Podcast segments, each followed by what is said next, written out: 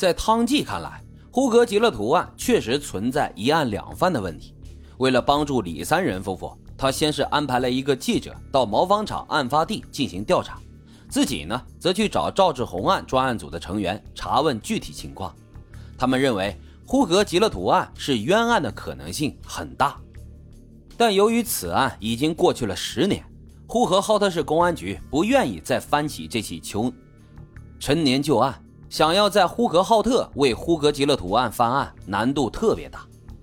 为此。在二零零五年十一月二十三号，汤计根据采访内容写了第一份内参，通过新华社直呈中央，题为《内蒙古一死刑犯父母呼吁警方尽快澄清十年前的冤案》。这篇报道引起了中央有关领导的关注。内蒙古自治区政法委也于二零零六年三月初成立了呼格吉勒图流氓杀人案复查组。可汤计还是想得太单纯了，虽然复查组有了定论。认为当年判处呼格吉勒图死刑的证据明显不足，但是想要改判还得走法律程序，由最高人民法院最终改判。汤计觉得政法委结论一出，公检法一走法律程序，呼格吉勒图案不就翻了吗？然而，二零零六年十一月，法院审判赵志红案的情况着实出乎了他的意料，因为检察院当庭起诉赵志红犯下的九起命案，并不包括呼格吉勒图案。这样的结果显然让人大失所望。汤计没想到，自从他介入报道呼格吉勒图案，这一介入就是九年之久。此后的八年时间，他接连又呈上了四篇内参，题目分别为：呼市系列杀人案尚有一起命案未起诉，让人质疑；死刑犯呼格吉勒图被错杀；呼市一九九六年四零九流氓杀人案透析。内蒙古法律界人士建议跨省区异地审理呼格吉勒图案件，呼格吉勒图冤死案复核六年陷入僵局，网民期盼让真凶早日伏法。以上五篇内参全都得到了中央有关领导的关注和批示，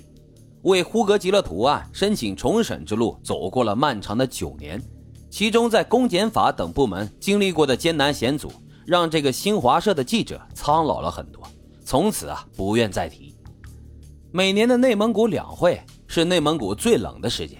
老两口就静静站在会场门口，不哭也不闹，就站在那里遭罪。汤计每次看到这样的情景，都不知道该怎么劝解。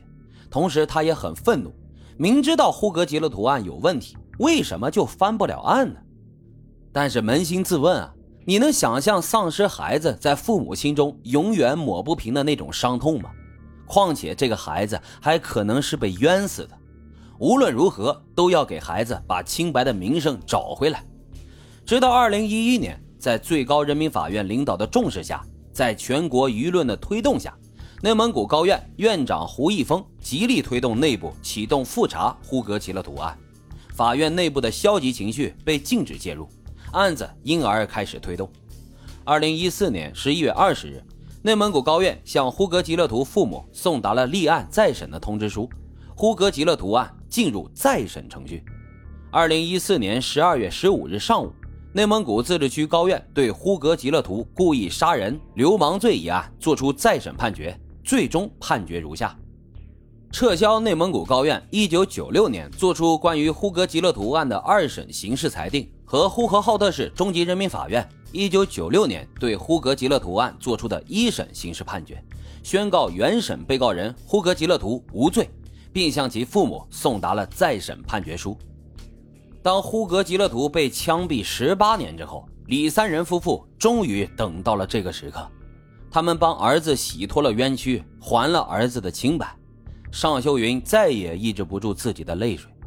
他虽然为儿子感到高兴，但绝大部分的心情是伤痛。因为这正义来得太晚了，儿子的命也回不来了。呼格吉勒图冤死案对于司法公正是非常沉重的教训，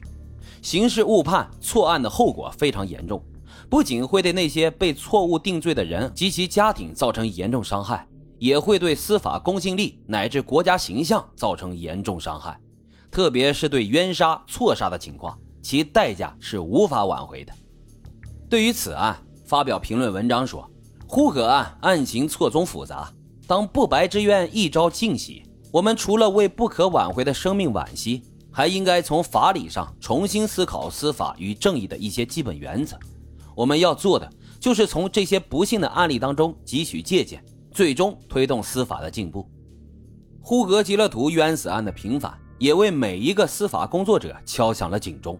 唯有尊重程序、敬仰法律、慎用手中的权力，才能避免悲剧的重演，避免法治蒙羞，让正义不再迟到。